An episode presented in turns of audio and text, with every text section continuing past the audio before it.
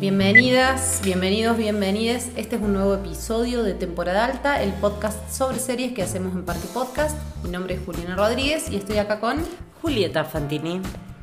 Eh, segundo episodio del 2022 y obviamente nos vamos a dar el gusto de hablar de las series que más nos gustaron este año.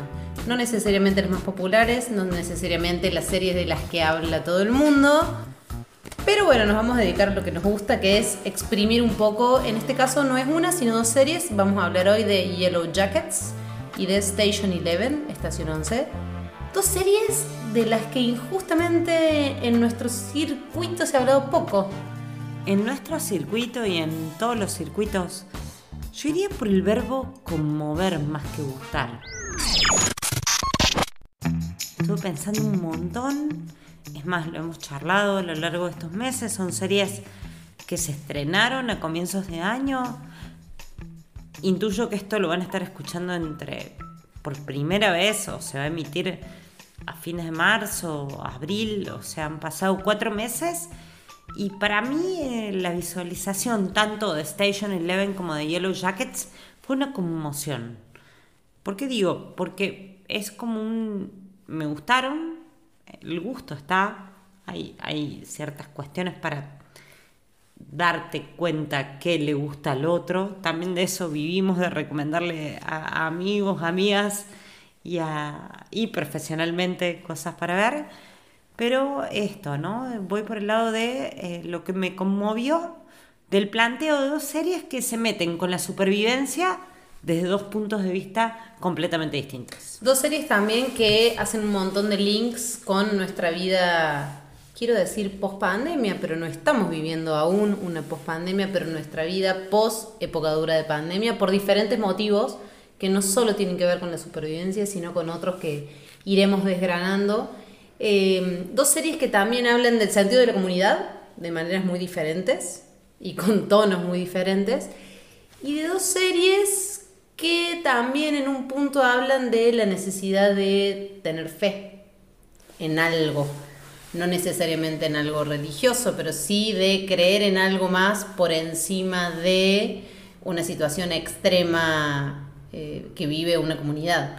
Y porque se mete con una operación eh, narrativa eh, que ya hemos visto que Lost la exploró, por primera vez en, esa edad de oro de la televisión, son dignas herederas de ese momento de, los dramas de prestigio de, esa época, que ya han pasado unos años, y al mismo tiempo eh, juega con esta idea del flashback y del flash forward para no solo darle profundidad al relato, sino a los personajes de una manera muy concreta esto que siempre citas vos de, Piglia eh, respecto a cuál es el, cuento B o el lado B, la historia 2.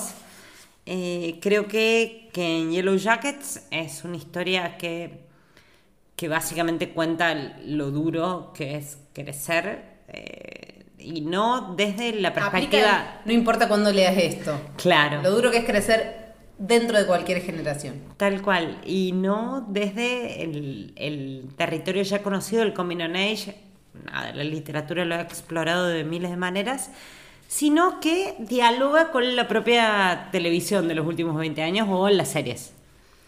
Y en el lado de Station Eleven, la exploración, creo que también en el mismo código o desde, el mismo, desde la misma perspectiva, es que es una familia. Te propongo algo. Más allá de lo que tengan en común, arranquemos con Yellow Jackets. Dale. Y las desgranemos un poquito. Bueno, Yellow Jackets. Serie que se puede ver, vamos a aclarar esto para quienes no le vieron todavía. Se puede ver en Paramount Plus, plataforma poderosa, grande, pero con pero no muy popular, sobre todo en Latinoamérica, pero que está desembarcando fuerte y que tiene aparte un gran poder que es un catálogo de Paramount clásico muy, muy, muy grande. Y algunas series como esta, de la que vamos a hablar hoy, y otras como El cuento de la criada, ¿no? que no están en otras plataformas. Y algo clave y fundamental es que tuvo al menos, al momento que yo la vi, yo la vi a través de Flow, que había un periodo de prueba que estaba gratis y no. Cuando no sabes muy bien cómo llegas a, a algún lugar y la vi ahí, o sea, no, no la bajé, no, no, tuve, que poner ningún código, estaba ahí en el cable. ¿De qué tratan? En una línea es el equipo de fútbol femenino. Estamos en el año 1996, están eh, justamente triunfando eh, con un montón de conflictos propios de la edad y vuelan hacia Canadá para jugar un partido importante. En el medio pasaron cosas. ¿Qué pasó? A lo Lost, el, avión cae y terminan durante 19 meses sobreviviendo en un bosque en, en, Canadá, ¿no? Y empieza a jugar la serie con la vida de ellas entre la actualidad y ese momento, o sea, un lapso de 25 años. En la primera temporada al menos son dos los tiempos narrativos, como decías vos, el 96, o sea que tenés toda una camada de personajes interpretados por chicas muy jóvenes, adolescentes, y en el, en el tiempo actual, 2021 aproximadamente, sí. que la serie tiene un gancho básico para cualquiera que haya nacido en la década del 80, que está interpretada en esta, en esta línea de tiempo de la actualidad por actrices emblemáticas de los 90. Me refiero a Cristina Ricci, a Juliette Lewis, y se suma eh, una actriz no tan emblemática, pero superior a las dos que acabo de nombrar, que es eh, Melanie Linsky que la rompe. Criaturas celestiales, chicas. Exacto. Eh, chica. Di una nota hace poco Melanie Linsky contando de lo que había pasado eh, con una sinceridad total respecto a. Porque ella fue la que se destacó en aquella película de el director del Señor de los Anillos. Peter Jackson. Peter Jackson les dirige a ella, que era una novata, o sea, primer, primer papel, y Kate Winslet. Y la que le rompió era Melanie Linsky. Eh, sin Pero embargo, no sé quién fue. Pero bueno. la que hizo Titanic fue Kate. Bueno, eso te iba a decir, Kate Winslet no es una mala actriz tampoco. Eh, no, no para nada, pero, pero fue, es como vías paralelas, ¿viste? Eh, es más, ella eh, lo cuenta así, no, no, no, no hablo mal de Kate Winslet, ni mucho menos, digo lo, la ironía de, de, la vida, que es algo muy similar a lo que le pasa a Shauna, que es el sí. personaje de Yellow Jackets hay varias cuestiones que hacen de Yellow Jackets una serie extremadamente atractiva más allá de lo generacional. Eh, me refiero a lo generacional es que tiene a Cristina Ricci, Merlín uh, de Los, Los Locos Adams. Adams y a Juliette Lewis. Asesinos por naturales. Por ejemplo, o Cabo de Miedo, no sé, lo que quieras. Más allá de esas referencias que son como guiños a una época, la banda sonora es espectacular. O sea, no, no hay forma de que si viviste en los 90 cuando escuches lo que utilizan como banda en, en Yellow Jackets, no, no te sientes interpelado. Pero más allá de eso... Perdón, que va de Smashing Pumpkins a Elástica. Sí, o Ace of Base. Sí, sí, cubriendo todos los géneros musicales más o menos populares de los 90. O jóvenes.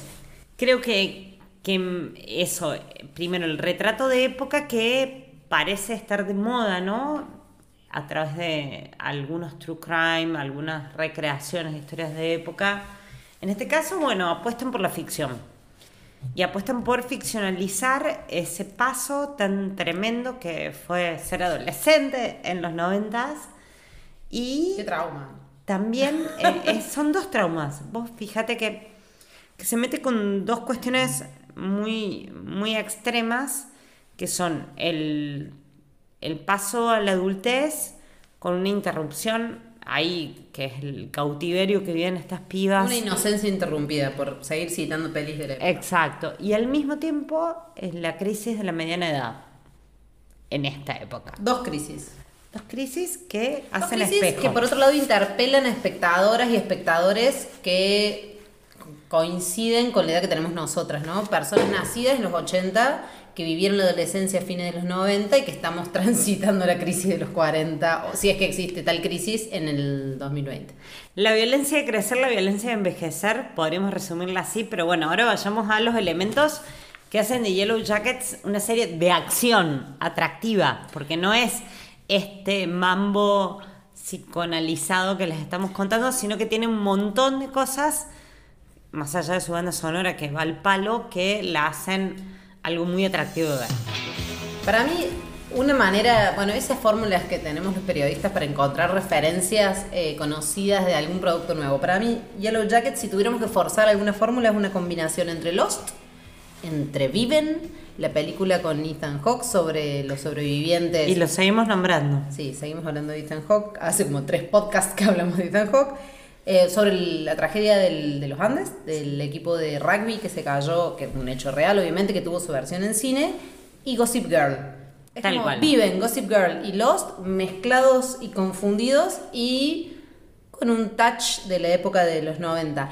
Hay algo con respecto a la mirada retro generacional que me parece que es importante destacar. Después de Stranger Things, que me parece que marcó un hito dentro de las series que hacen de la mirada nostálgica en, en vínculo con los espectadores de, de esa época una temática, me parece que lo que hace Yellow Jackets es engancharte por ahí, captarte por ahí, pero superar ese relato. ¿Pero Es por decir, Pero bueno, a ver, ¿por qué lo hace? Porque esto es un contexto. O sea, usa la época como un contexto para contarte algo más. No es un.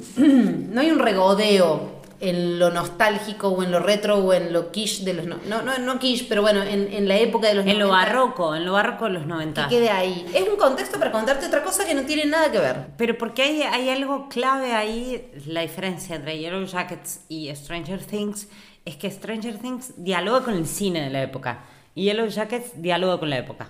Y con la música. Dialoga más con la música que con el cine. Y bueno, Y con un sentimiento de eh, época también. pero, pero es que es eso, o sea, no, no, no intenta recrear las películas de ese momento. Vos fíjate que, que incluso la estética es...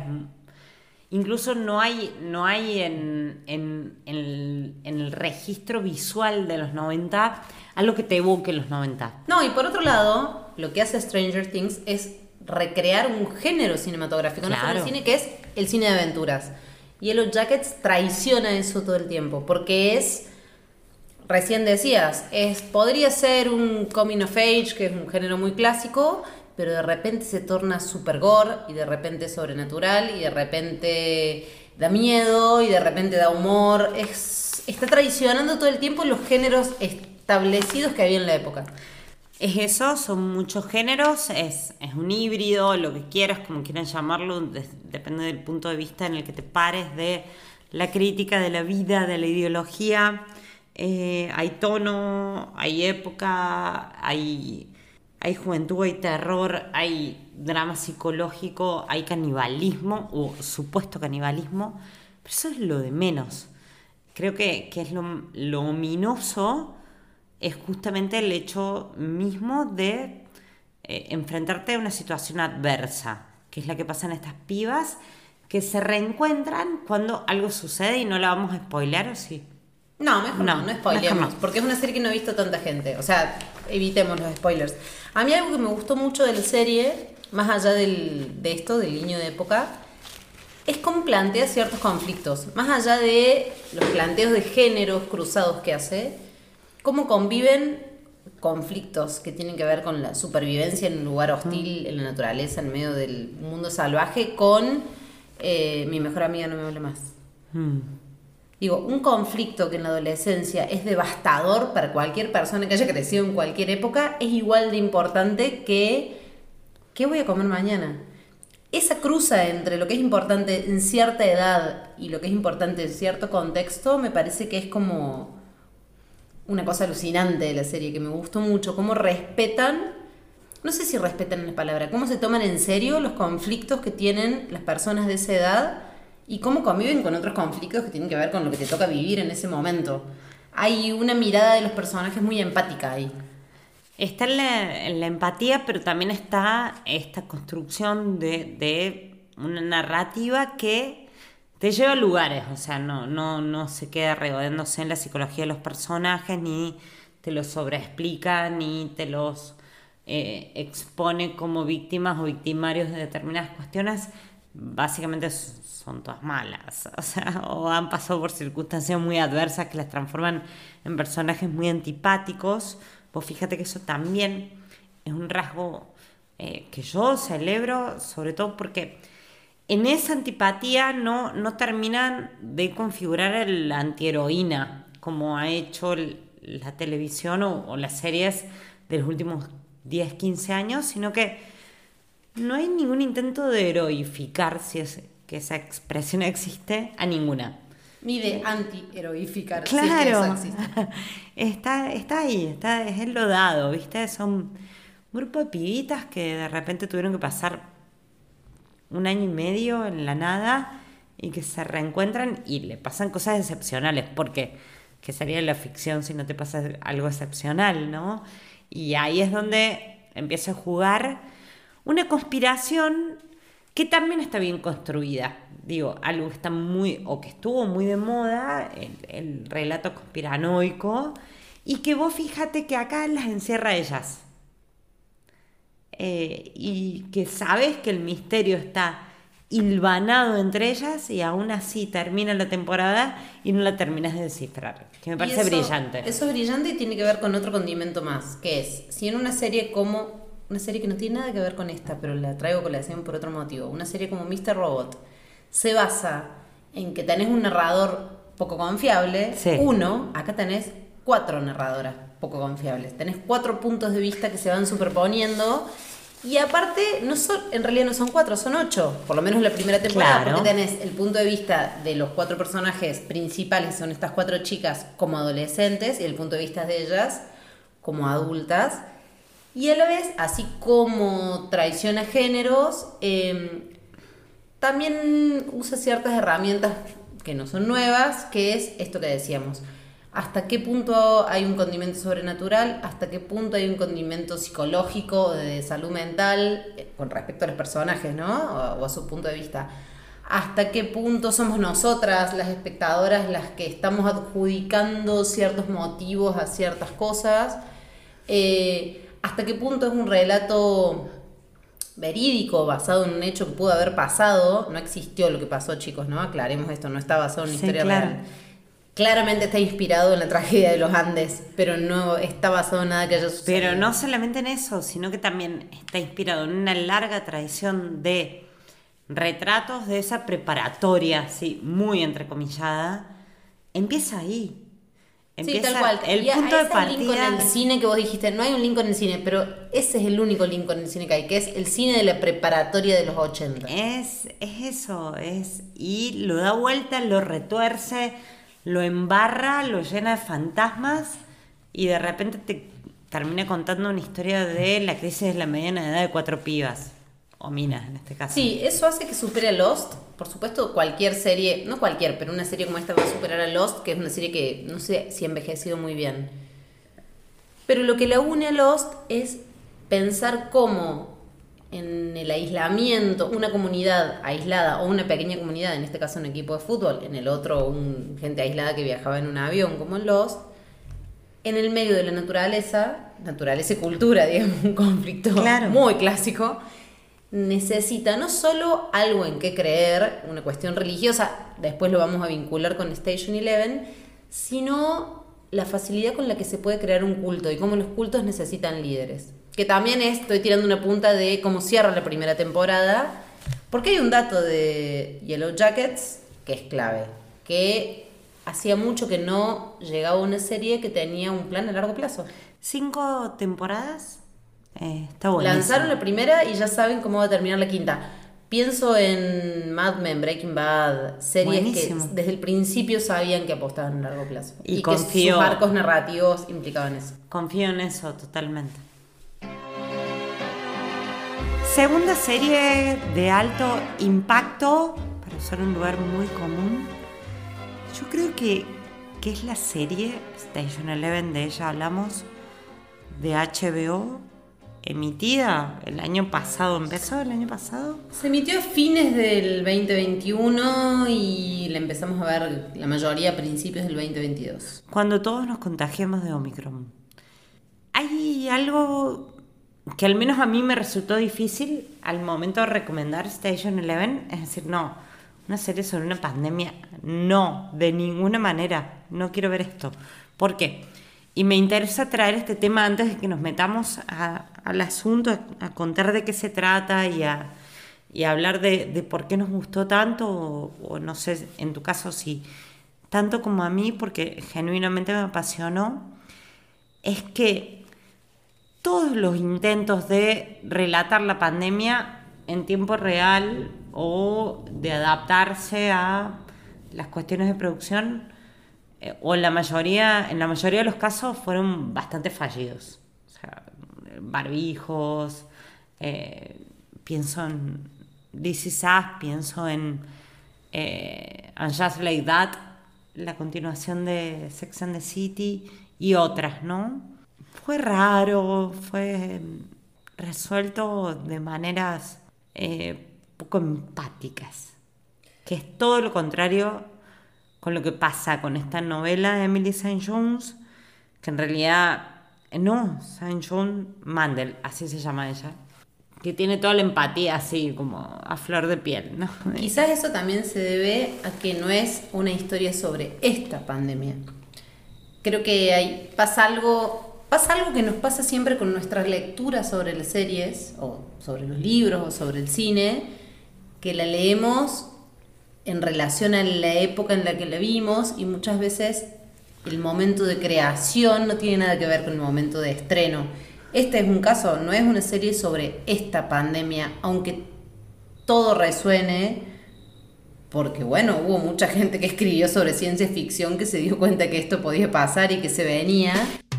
Bueno, este libro de Emily St. John Mandel, como decía es un libro de 2014, que se adaptó en 2018 por ahí. La serie se empezó a filmar en 2019. Antes de antes de la pandemia, se interrumpió la filmación por la pandemia y se continuó cuando se pudo. Eh, creo que lo filmaron en Canadá la mayoría de, las locaciones.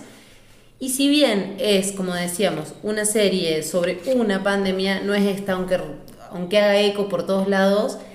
Y creo que yo también la vi en el brote de Omicron, la vi con COVID. sí, vi con COVID una serie sobre una pandemia y fue muy duro verla y muy devastador y aparte en el verano en Argentina, este enero del 2022, había una sensación de muy, muy dura y de un desasosiego muy tremendo con respecto al futuro que hacía que ver esta serie la convirtiera, no te digo en una profecía, pero sí en, un, en una ficción muy difícil de ver. Creo que verla hoy Vamos a ver qué pasa en China igual, ¿no? Pero verla hoy, que los casos han bajado y que la pandemia, como, hay una tercera guerra mundial, la pandemia pasó a segundo plano. Verla hoy, hoy a lo mejor es un poco más amable. La tipa tiró tercera, la tipa tiró tercera guerra mundial bueno, como, ya la OTAN hubiera, hubiera intervenido. Ojalá, ojalá que no, que no venga una tercera guerra mundial, pero...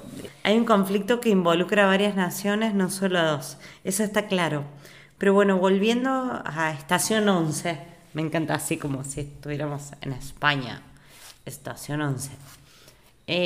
hay eh, tantas capas de sentido que se superponen, así que le vamos a dedicar un rato a, pensarlas, a, conversarlas, porque creo que eh, hacía un tiempo ya muy, muy, muy largo que no veíamos algo tan, tan bueno desde todo punto de vista, ¿no? Visual, narrativo, eh, sonoro y, claro, por supuesto, hasta epistémico si se quiere. Y hay, hay un dato fundamental, eh, hemos tenido una discusión profunda y aguerrida respecto al podcast de oficial, ¿no? De HBO, donde Patrick Somerville, junto a una periodista de Vulture, que no recuerdo su nombre, mal la mía, hablan sobre la serie y hablan con quienes formaron parte de la serie, pero más allá de eso, eh, de, lo que nos puede haber parecido estéticamente el podcast, eh, hay algo que, te lleva a pensar eh, justamente en, en el compromiso. Este tipo, Somerville, que es muy joven, muy joven, fue parte del staff de escritores de The Leftovers. O sea, todos los caminos conducen a Lost, porque Leftovers es obra de... El amigo J.J. Abrams, que no me acuerdo el nombre. ¿Cómo se llama el otro chico? Los dos escritores. The Other Guy. The Other Claro. Guy le vamos a decir. Eh, y también estrenó en Netflix, si la vieron, Maniac. Sí, a mí es una serie. Voy a hacer este pequeño paréntesis, no quiero interrumpir tu clarísima defensa de Patrick Somerville. A mí, Maniac, Maniac o Maniac o Maníacos, no sé cómo sería la traducción en español, es una serie que no me gustó nada. The Leftovers es una serie que me pareció muy difícil de ver y él hizo también la versión americana de The Bridge, Bron Broen, serie que nos encanta. Claro. original. Pero fue parte del staff así de escritores, o sea, estuvo Sí. ahí, no fue un showrunner. A lo que me refiero que yo que soy, como, como la mayoría de la gente de nuestra generación, muy fan de Lost, no lo soy de The Leftovers, Ah, mira. pero no, no. Nunca habíamos discutido Sí, que a vos no te gusta no, no me Leftovers. gustaba. Entiendo de que The Leftovers y todo lo que ha hecho Patrick Somerville, incluida esta serie a la cual le reconozco un montón de virtudes. es ¿Maniac? No, de esta serie de Station Ah. Eleven, que me gustó, pero, está, pero tengo objeciones que después lo voy a desarrollar. No, creo que también es un paso un poquito más sofisticado Claro. con respecto al planteo original que tuvo Lost en términos narrativos, si querés, o de guion, eh, que me resultan absolutamente admirables, pero a la vez un poquito plomo. A ver, para ser clara, a mí la serie me pareció brillante, pero... ¿Station Eleven? Sí, estamos hablando de Station Eleven. Me pareció brillante, pero los primeros tres episodios Fueron un plomo. me parecieron un plomo, entendiendo que era televisión de prestigio y entendiendo que era HBO y entendiendo que le tenía que dar una chance y la sostuve y estoy orgullosa. Mira lo que te voy a decir. Estoy orgullosa de haberlo sostenido, aun cuando no le doy esa chance a otras series. ¿Sabes por qué? Porque no te lo bancas a Gael García Bernal. Sumo un pergamino más a Somerville, que es eh, Made for Love, otra serie de HBO que pasó desapercibida. Bueno, mírala. Mírala y después hablamos. Ok, es Vamos a los bifes o a Station Eleven, que nada, ya dijimos casi todo. Me parece que, como resumiste vos, es una serie que plantea también en varios tiempos narrativos una situación de supervivencia. Ocurre una pandemia que no es esta, pero está parecida a esta. Y en cuentagotas y con movimientos de flashbacks y flash forwards te va contando cómo sucedió esta especie de gripe que, a- que casi acaba con la humanidad y cómo sobreviven los que sobreviven. Yo antes que nada quiero reconocer lo que más, más me voló la cabeza de esta serie, así literalmente. Mackenzie Davis. Ni hablar de Mackenzie David, actriz de una serie que nos encanta a las dos, que es Halt and Catch Fire, una serie de... ¿Es de Showtime? O es, no, es de... No sé si es de Showtime, no me acuerdo. Serie que no ha recibido el reconocimiento que merece, tiene cuatro temporadas brillantes, brillantes, una serie sobre una especie de orígenes de Silicon Valley. Muy Estaba obsesionada con Silicon Valley, pero en esta te doy la derecha. Ok, es una serie muy Sí, importante. claro, es la mejor. Pero no es Mackenzie Davis, que me encanta. Porque además no es La Silicon actriz- Valley. No, era, era la- es Texas, pero después se mueven. Pero bueno, no es solo la actriz lo que me parece alucinante, sino algo que me gusta mucho, que Station Eleven no deja de ser una serie apocalíptica, Sí. eh, distópica en un punto, sobre la supervivencia, pero quienes protagonizan la historia de supervivencia no son ni médicos, ni sheriffs, eh, ni policías, ni militares. Son artistas, escritores, eh, músicos, actores, actrices, que normalmente eh, el, el género supervivencia, si es que existe tal género, siempre está, siempre refleja algo que nos pasó mucho en la pandemia, que es los esenciales. Claro. ¿Quiénes son los esenciales en una situación de riesgo? Y esta serie que retoma el relato 20 años después de la gran crisis de, este, de esta pandemia, te cuenta, sí, bueno, circulan los esenciales, pero te cuenta qué necesidad de cultura tiene la comunidad y a partir de qué la reconstruye. Y eso me parece, mira, me voy a arriesgar, en series al menos no lo habían hecho. Inédito, sí. Eh, recapitulemos un poco, ¿no? Eh, ¿De qué se trata? Si se arriesgaron a estar escuchando este podcast hoy sin haber visto ni Yellow Jackets ni Station Eleven, nos están escuchando y se. Nada, son gente desprejuiciada con los spoilers. Básicamente la acción transcurre en una época actual, medianamente actual, eh, en la cual está un actor interpretado por Gael García Bernal, que es un actor de cine, nada, una estrellita mediana de Hollywood, que de repente eh, se dispone a hacer Shakespeare, eh, creo que es King Lear. Sí, hace King Lear. en teatro, ¿viste? Como decir, bueno, finalmente lo hago, muere en escena eh, y una de las actrices, que es el personaje joven de Mackenzie Davis, eh, tiene una conexión muy especial con él. Y a partir de este juego de personajes, de, este mosaico de personajes, a partir del personaje de Gael García Bernal, se empiezan a desplegar en dos temporalidades en, en la actualidad y 20 años hacia adelante luego de, una gripe que... en un momento juega con un par de temporalidades más. Hay como un tiempo central, un tiempo para adelante y uno o dos tiempos para atrás. Pero dependiendo del personaje, estoy, estoy hablando de la centralidad de, el de Bernal como para que la entiendan y eh, lleva justamente a relatar las dos temporalidades principales son las, ponele 2020 y eh, 2040 donde está la Traveling Symphony, que es este grupo de actores, actrices, cantantes que sobrevivieron en la pandemia y que volvieron no a un estado natural. Volvieron mejores. pero volvieron genuinamente mejores, porque es una serie que de manera elegante y muy sensible, que tiene un profundo amor por sus personajes, eh, no plantea una batalla ni un fin de la humanidad como tal, sino una especie de fin de un modo de vida. Por eso no hay policías y no hay sheriffs. si, hay, si hay delincuentes y si hay terroristas. Sí, pero no hay como personaje central un representante de la antigua ley. Y eso es muy poderoso. Por supuesto que eso tiene que ver con que no es una serie que refleje el género de acción. Pero fíjate que eso no es menor. Porque nosotros venimos asociando el género distópico o el género de sci-fi. No, no es sci-fi exactamente lo que uno podría pensar aquí me hice la misma pregunta en el capítulo anterior. Digo, ciencia ficción. ¿Es ciencia ficción? ¿De qué estamos hablando? Es, ficción este, especulativa.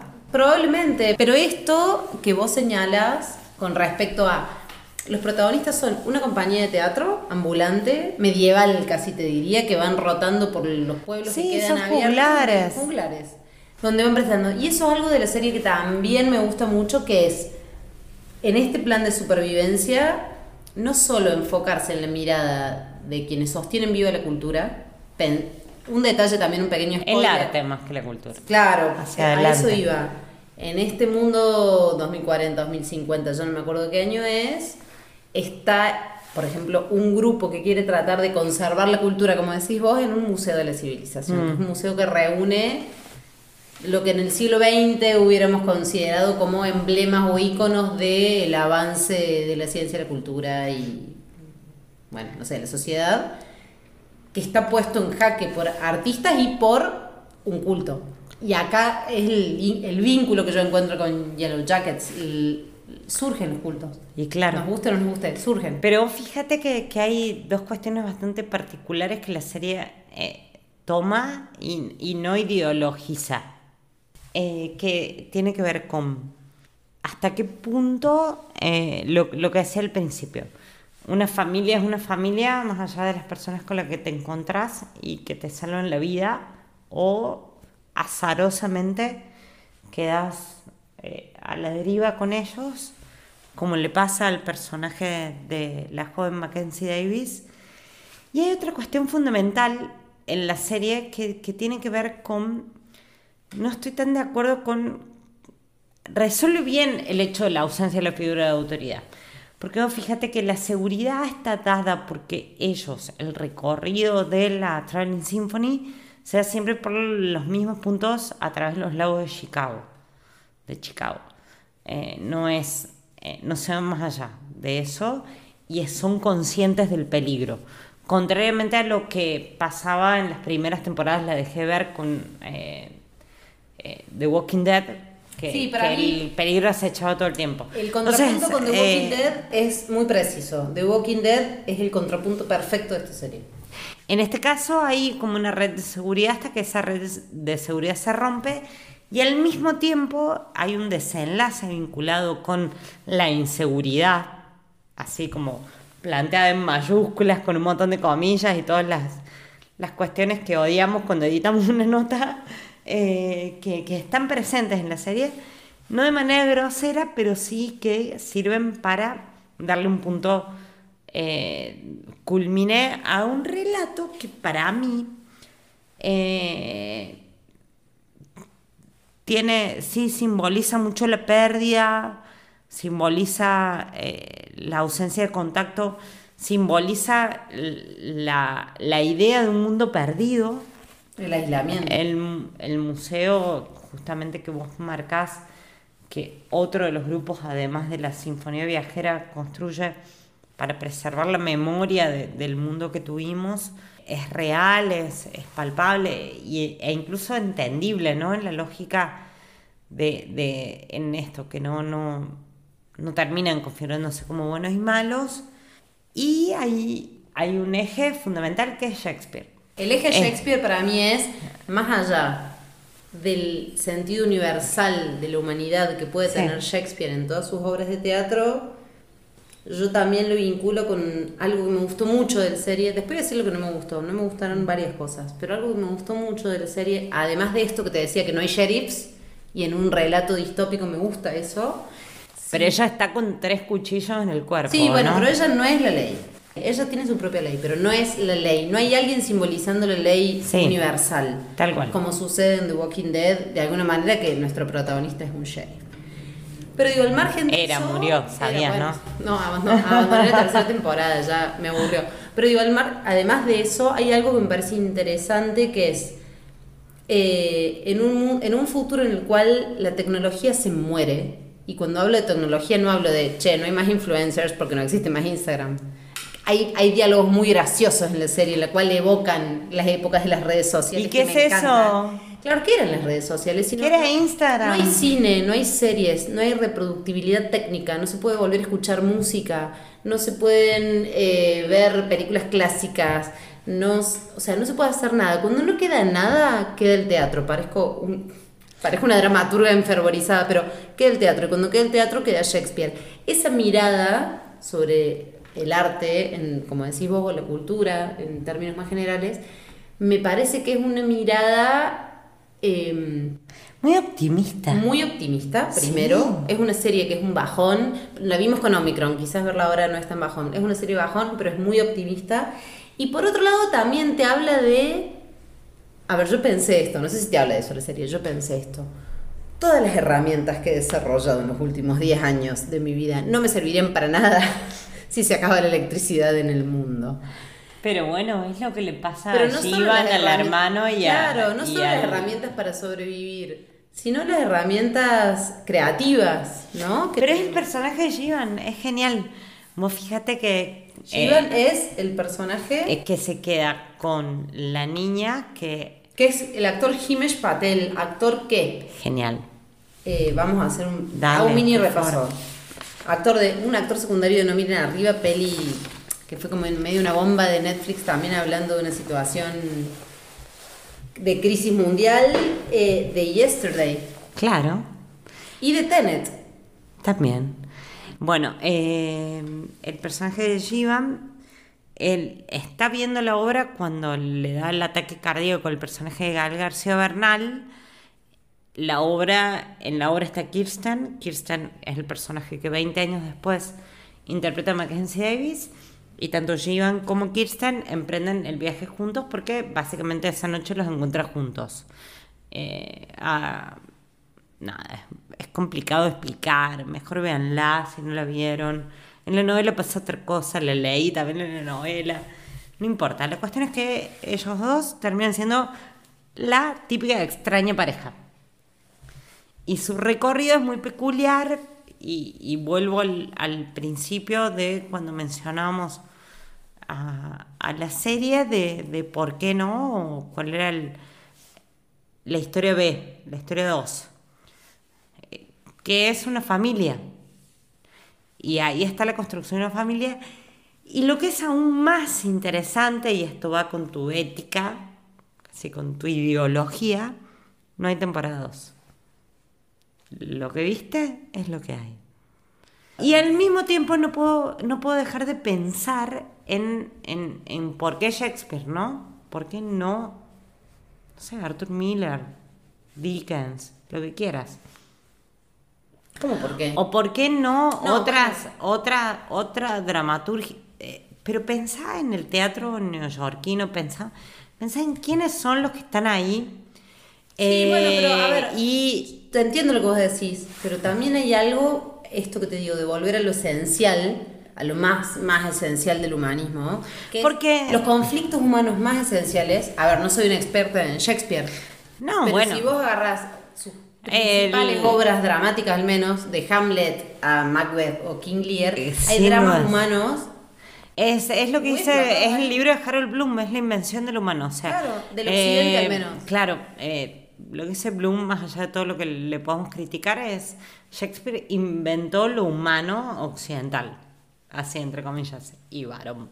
Eh, ¿Cómo llegamos a hablar eh, no sé. de Harold Bloom Pero acá? es que es inevitable, es inevitable porque se mete con eso y creo que las partes flojas, y acá es donde vamos a coincidir, es cuando eso se, se hace explícito.